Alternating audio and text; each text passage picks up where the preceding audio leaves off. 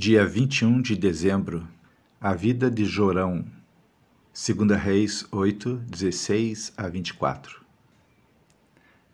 Também leremos a vida de Jeú, 2 Reis 9 e 10.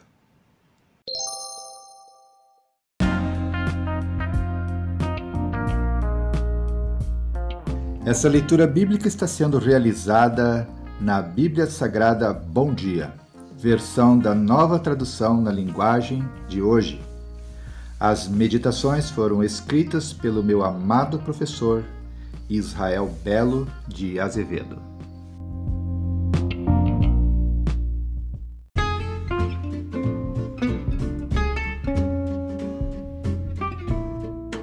Seja bem-vindo! Você está fazendo parte da jornada da leitura e meditação da Palavra de Deus em dois anos. Os áudios que você aqui vai ouvir, eles terão no máximo uma duração de 30 minutos. Você vai recebê-los diariamente.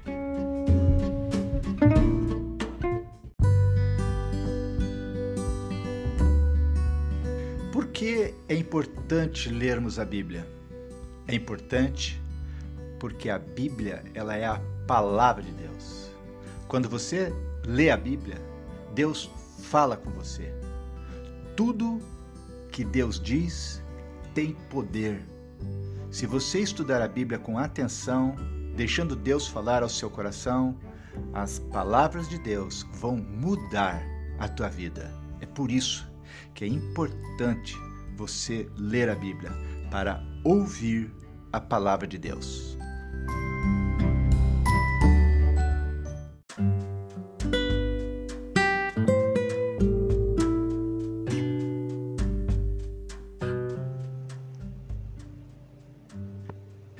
Texto que leremos agora, em, lá no versículo 18, nós iremos ver que existem exemplos que devemos seguir, exemplos na família que devem ser seguidos. Uma coisa boa que podemos fazer é conferir a nossa árvore genealógica. Assim saberemos quem eram e como viviam os que vieram antes de nós veremos que alguns antepassados nossos eram como Jeroboão ou como Acabe, infelizmente. Alguns dos descendentes de Acabe seguiram tristemente os seus passos, outros repetiram Jeroboão, primeiro, filho de Nabate. Várias vezes lemos que determinado rei, como Jorão, por exemplo, o imitou. Vemos isso lá em 2 Reis, capítulo 3, versículo 3. Sim, é bom conhecer a história deles para que sigamos um caminho bem diferente. Conhecendo a história da nossa família, veremos que alguns dos nossos ancestrais eram como Davi. Os bons reis do reino do sul de Israel, ou seja, Judá, governaram como Davi governou e abençoaram o seu povo. Se temos um Acabe no nosso passado, devemos evitar o caminho dele. Se temos um Davi entre nossos ancestrais, temos um bom exemplo a seguir. Que Deus nos abençoe.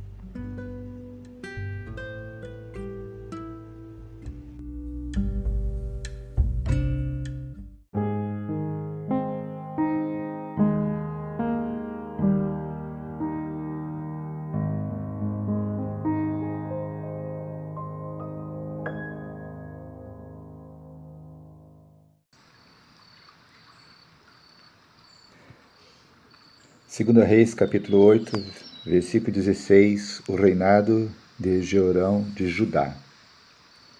No quinto ano do reinado de Jorão, filho de Acabe, como rei de Israel, Jeorão, filho de Josafá, se tornou rei de Judá. Quando isso aconteceu, Jeorão tinha 32 anos de idade.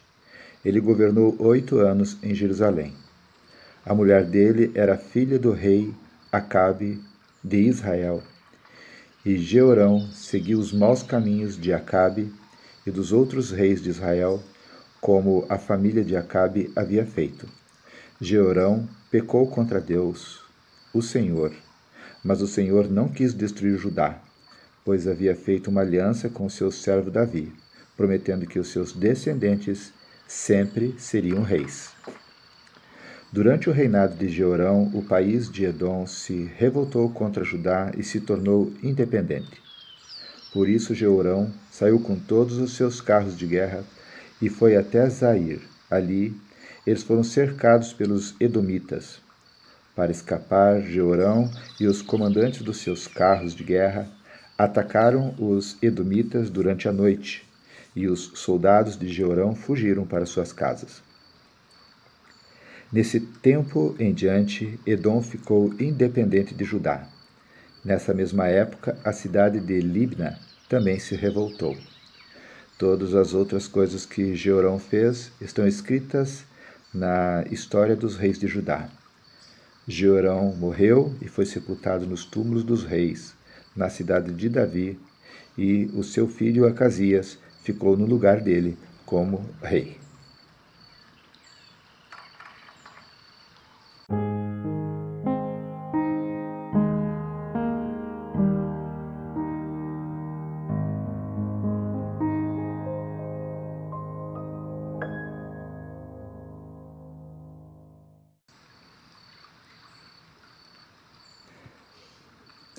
A história do rei Jeú, segundo Reis, capítulo 9 e capítulo 10. Jeú é ungido para ser rei de Israel. Enquanto isso, o profeta Eliseu chamou um dos jovens profetas e disse: Apronte-se e vá até Ramote Gileade. Leve este jarro de azeite e, quando chegar lá, procure Jeú, filho de Josafá e neto de Ninze. Leve-o para outra sala longe dos seus companheiros. Aí derrama azeite na cabeça dele e diga: O Senhor Deus anuncia que o está ungindo para ser rei de Israel. Depois saia de lá o mais depressa que puder. Então o jovem profeta foi até Ramote Gileade e lá encontrou reunidos os oficiais do exército. Ele disse: Eu trouxe uma mensagem para o Senhor. Jeú perguntou: com qual de nós você está falando? Com o Senhor mesmo, respondeu ele. Então os dois foram para uma sala, e o jovem profeta derramou azeite na cabeça de Jeú e disse: O Senhor, o Deus de Israel, anuncia isso. Eu estou ungindo você para ser o rei do meu povo de Israel.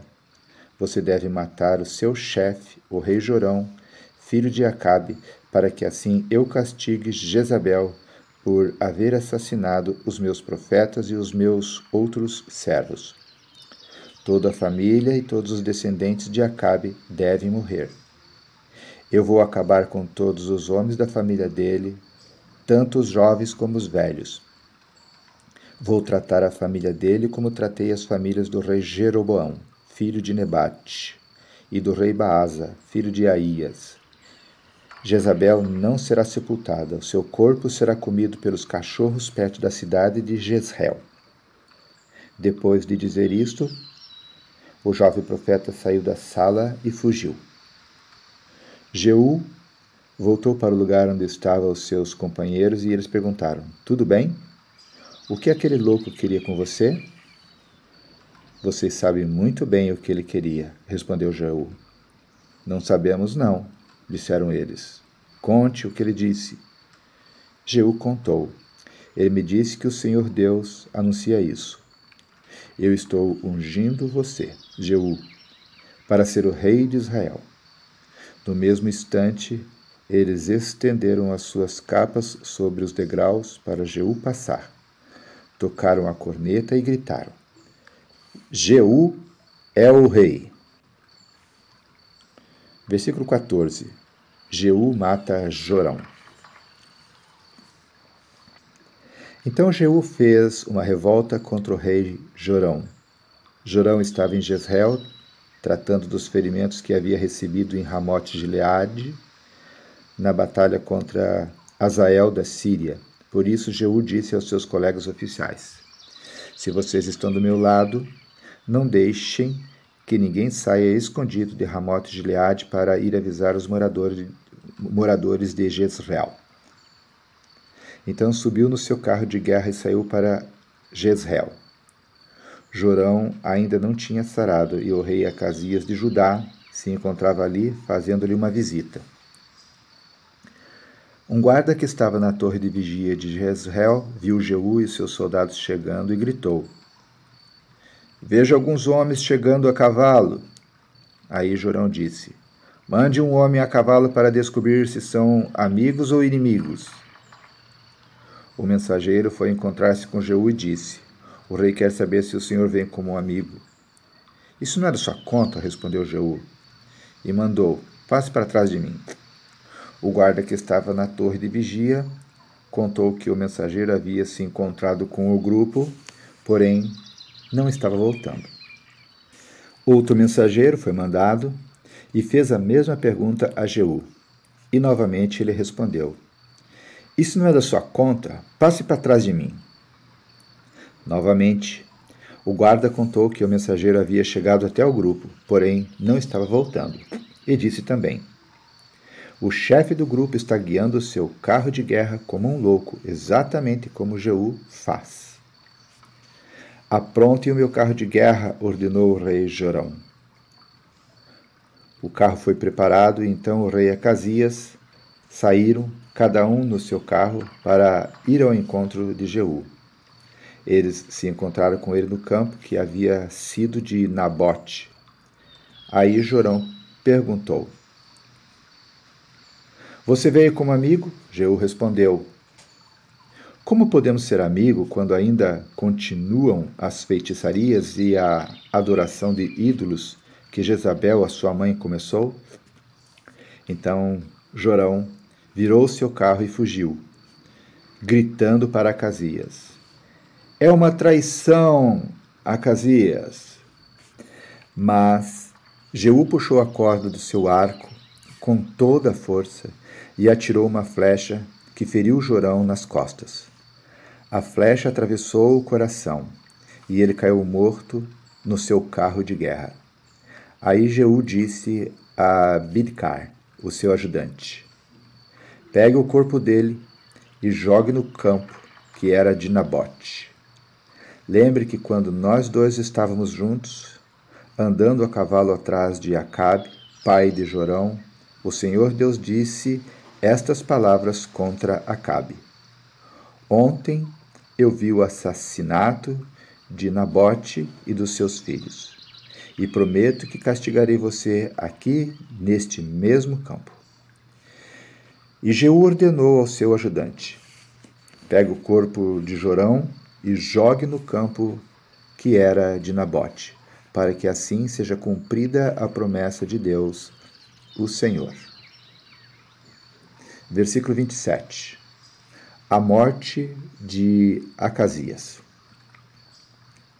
O rei Acasias de Judá viu o que tinha acontecido e fugiu no seu carro na direção da cidade de Bet-Agã mas Jeú o perseguiu e disse aos seus soldados: Matem Acasias também.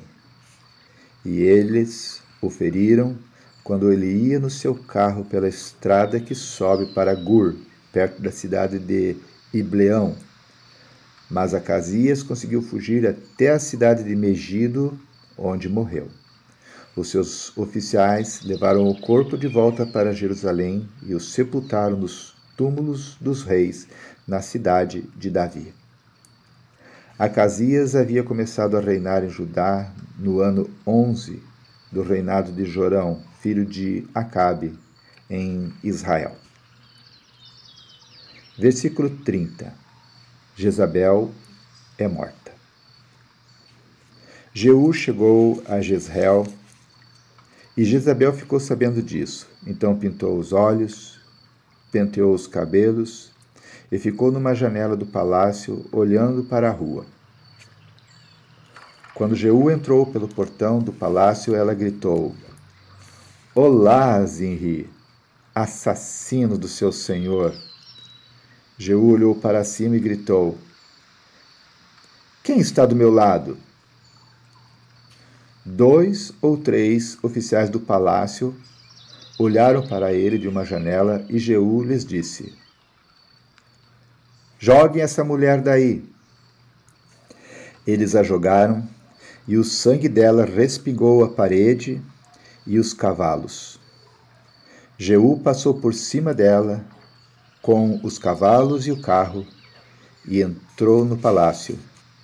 E depois que comeu e bebeu, disse: Peguem aquela maldita e a sepultem.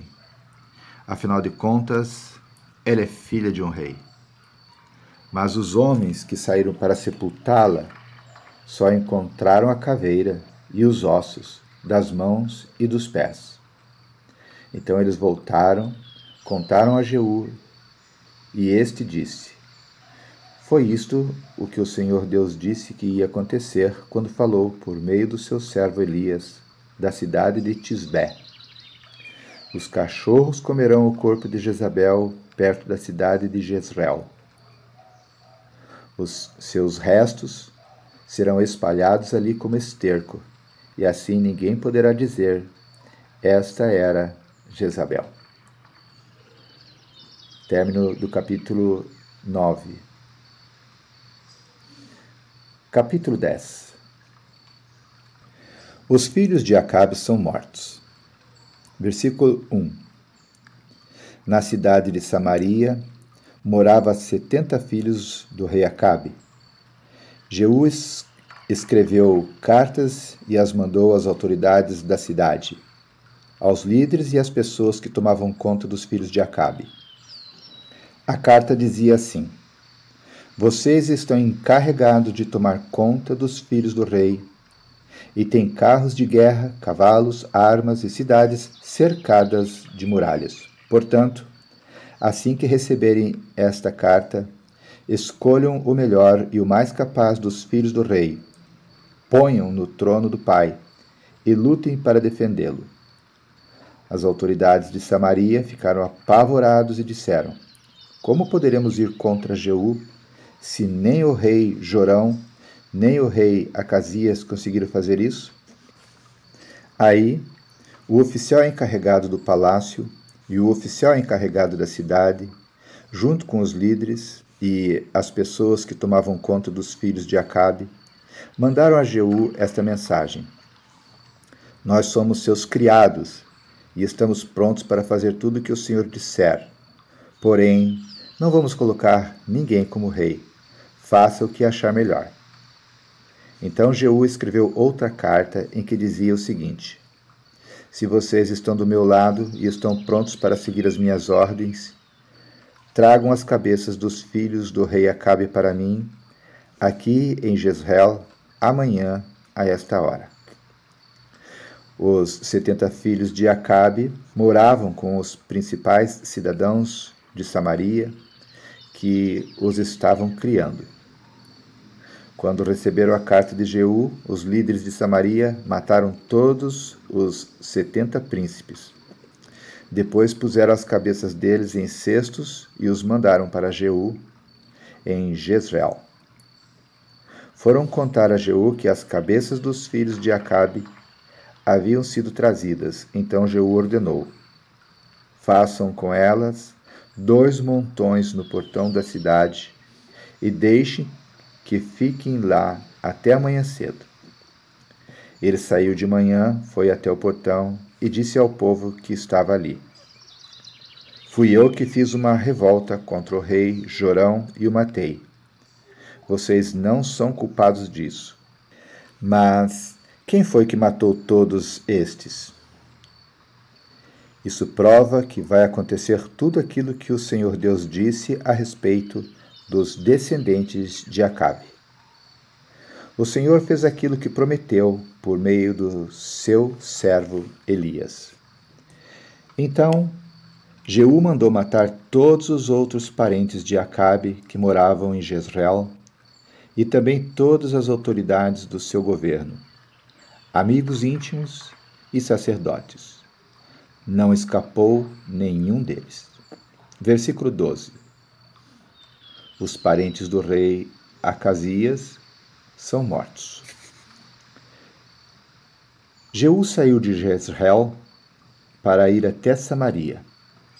no caminho, num lugar chamado Campo dos Pastores, ele encontrou alguns parentes do falecido rei Acasias de Judá e lhes perguntou: Quem são vocês?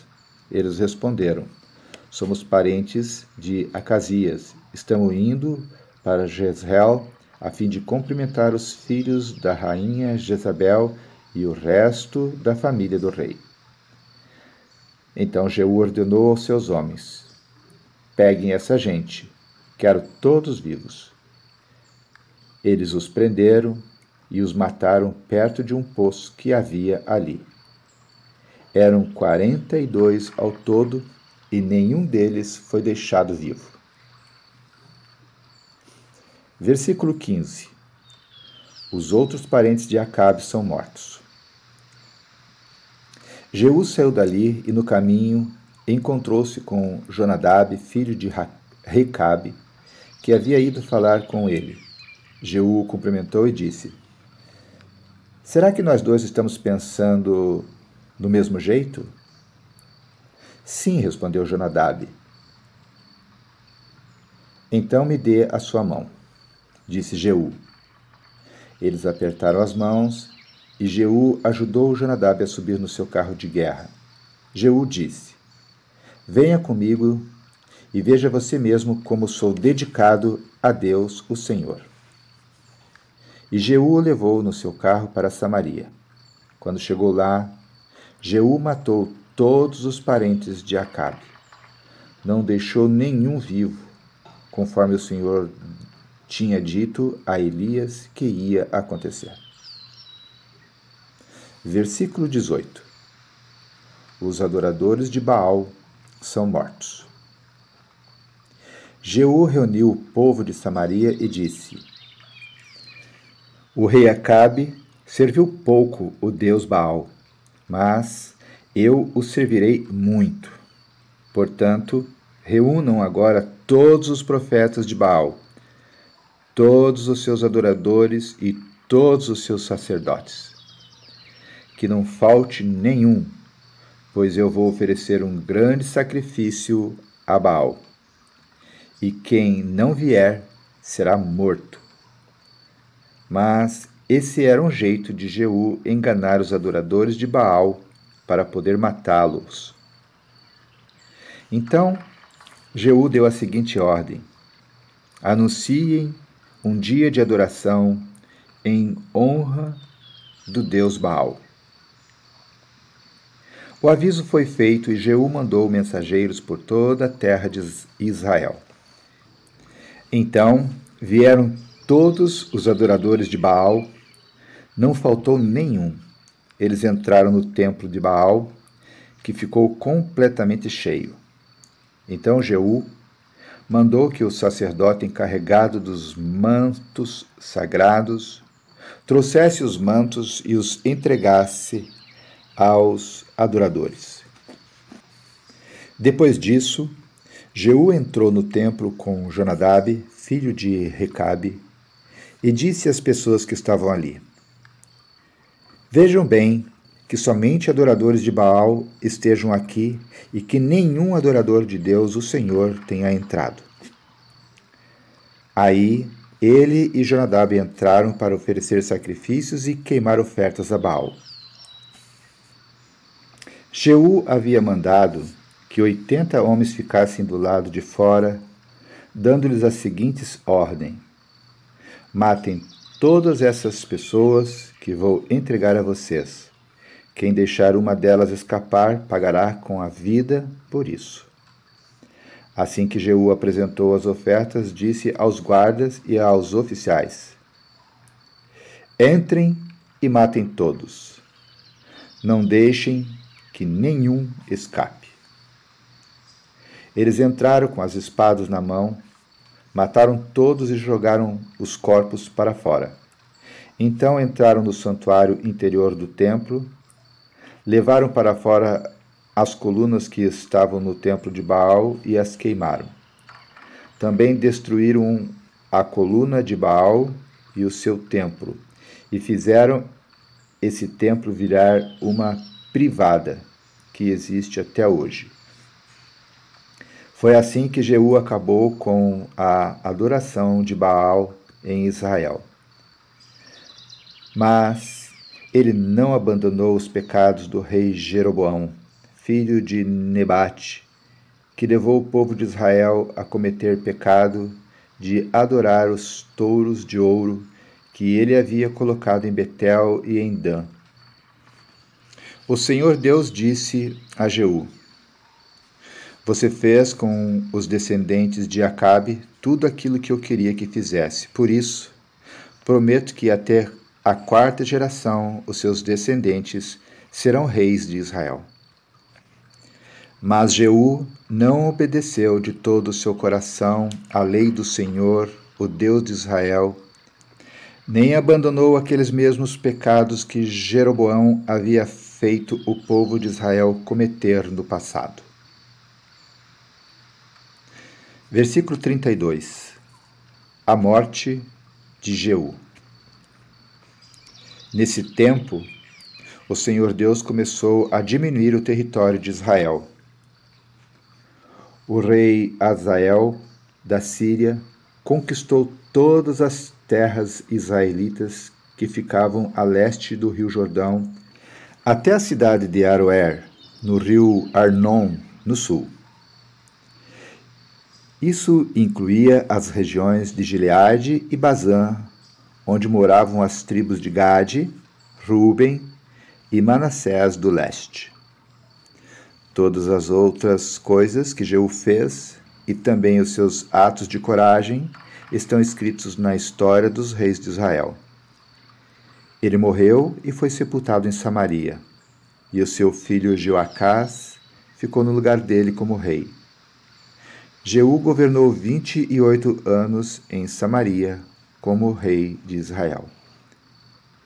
Término da leitura de 2 Reis, capítulo 10.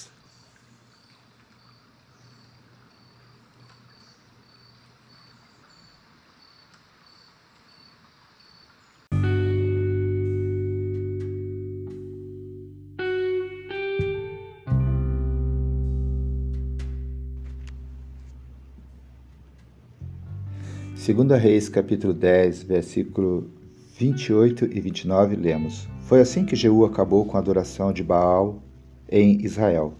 Mas ele não abandonou os pecados do rei Jeroboão, filho de Nebate, que levou o povo de Israel a cometer o pecado de adorar os touros de ouro que ele havia colocado em Betel e em Dan.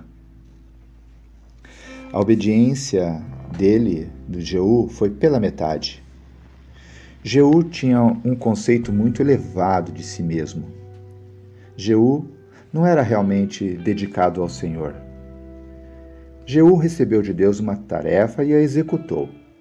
A seu favor estão a obediência ao pedido de Deus e a inteligência que usou. Uma dessas demonstrações foi convidar Jonadab para sua equipe. Vemos isso em 2 Reis, capítulo 10, versículo 15. Jonadab era da família dos Recabitas, que gozavam de alto conceito em Israel. Vemos isso em Jeremias 35. Sua presença com Jeú ajudou o rei a conquistar a simpatia das pessoas. Jeú não foi obediente por inteiro. Quando a obediência contribuía para extravasar a sua agressividade, ele foi firme. No entanto, mais importante, no amor a Deus de modo sincero, ele não foi fiel.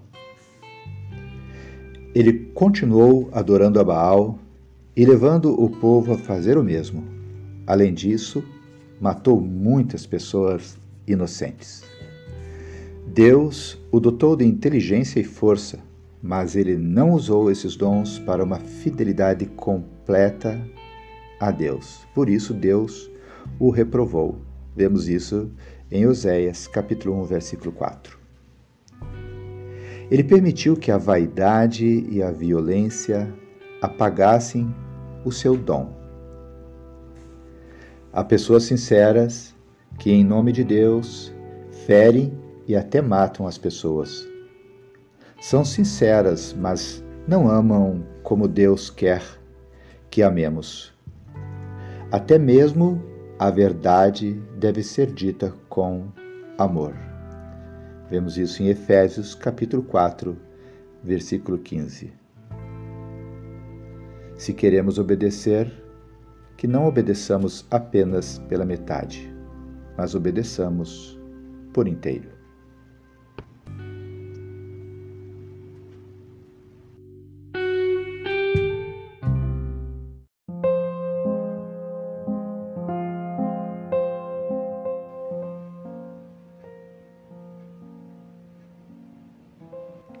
Obrigado, Senhor, pela leitura da tua palavra.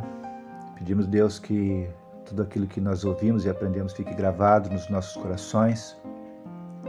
Ajude-nos, Senhor, a fugirmos do mau exemplo daqueles que nos antecederam na nossa história, os nossos familiares que se afastaram de Ti e não glorificaram o Teu nome.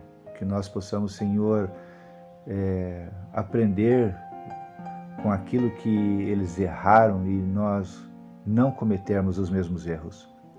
Também nos ajude, Senhor, a olharmos para aqueles nossos familiares que glorificaram o Teu nome, exaltaram o Teu nome e nos deixaram um testemunho vivo de exemplos que precisam ser seguidos. Nós te pedimos, Senhor, nos ajudes a, a aprendermos com eles e a vivermos uma vida é, como eles viveram, Senhor, e glorificar Teu nome como eles glorificaram.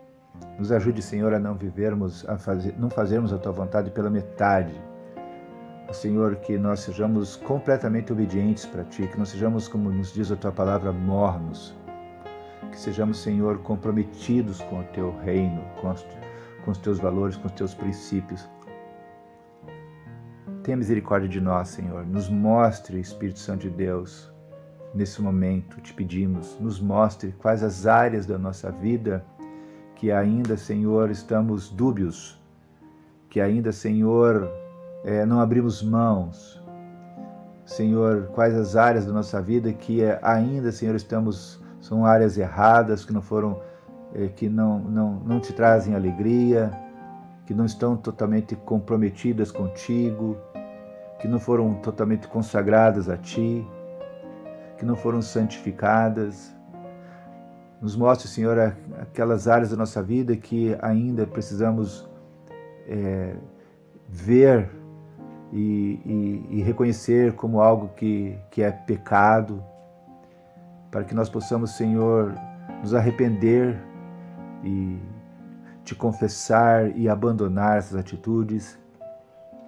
Não queremos, ser, Senhor, sermos como os fariseus, muitas vezes como túmulos é, caiados, pintados por fora, mas podres por dentro. Nós queremos Senhor, ter uma vida totalmente comprometida contigo. Mesmo quando as pessoas não estão nos vendo, não estão, Senhor, sabendo quais são os nossos pensamentos e atitudes, que nós possamos, Senhor, é, lembrar que Tu sabes e que nós sejamos coerentes, não vivamos essa dubiedade, essa duplicidade. Senhor, como é difícil viver essa duplicidade nós não queremos isso para nós. Nós queremos, Senhor, como nos diz a tua palavra, talvez fosse até melhor sermos frios do que mornos. Senhor, nos ajudes a sermos, Deus, totalmente comprometidos com a tua santidade. Nos ajude, Senhor, a nos santificarmos, a nos separarmos para ti e a termos a ousadia a coragem de pregar essa santidade, esse comprometimento contigo. De sermos profetas que não se calem, pregadores que não se calem, pais que não se calem, irmãos que não se calem, amigos que não se calem e que falem, Senhor, sobre a tua palavra e os teus valores e a tua vontade, que sejamos a tua boca, a tua voz, tenhamos coragem, Senhor, de testemunhar a tua palavra nos dias de hoje. Essa é a nossa oração que nós te fazemos, no nome de Jesus. Amém, Senhor.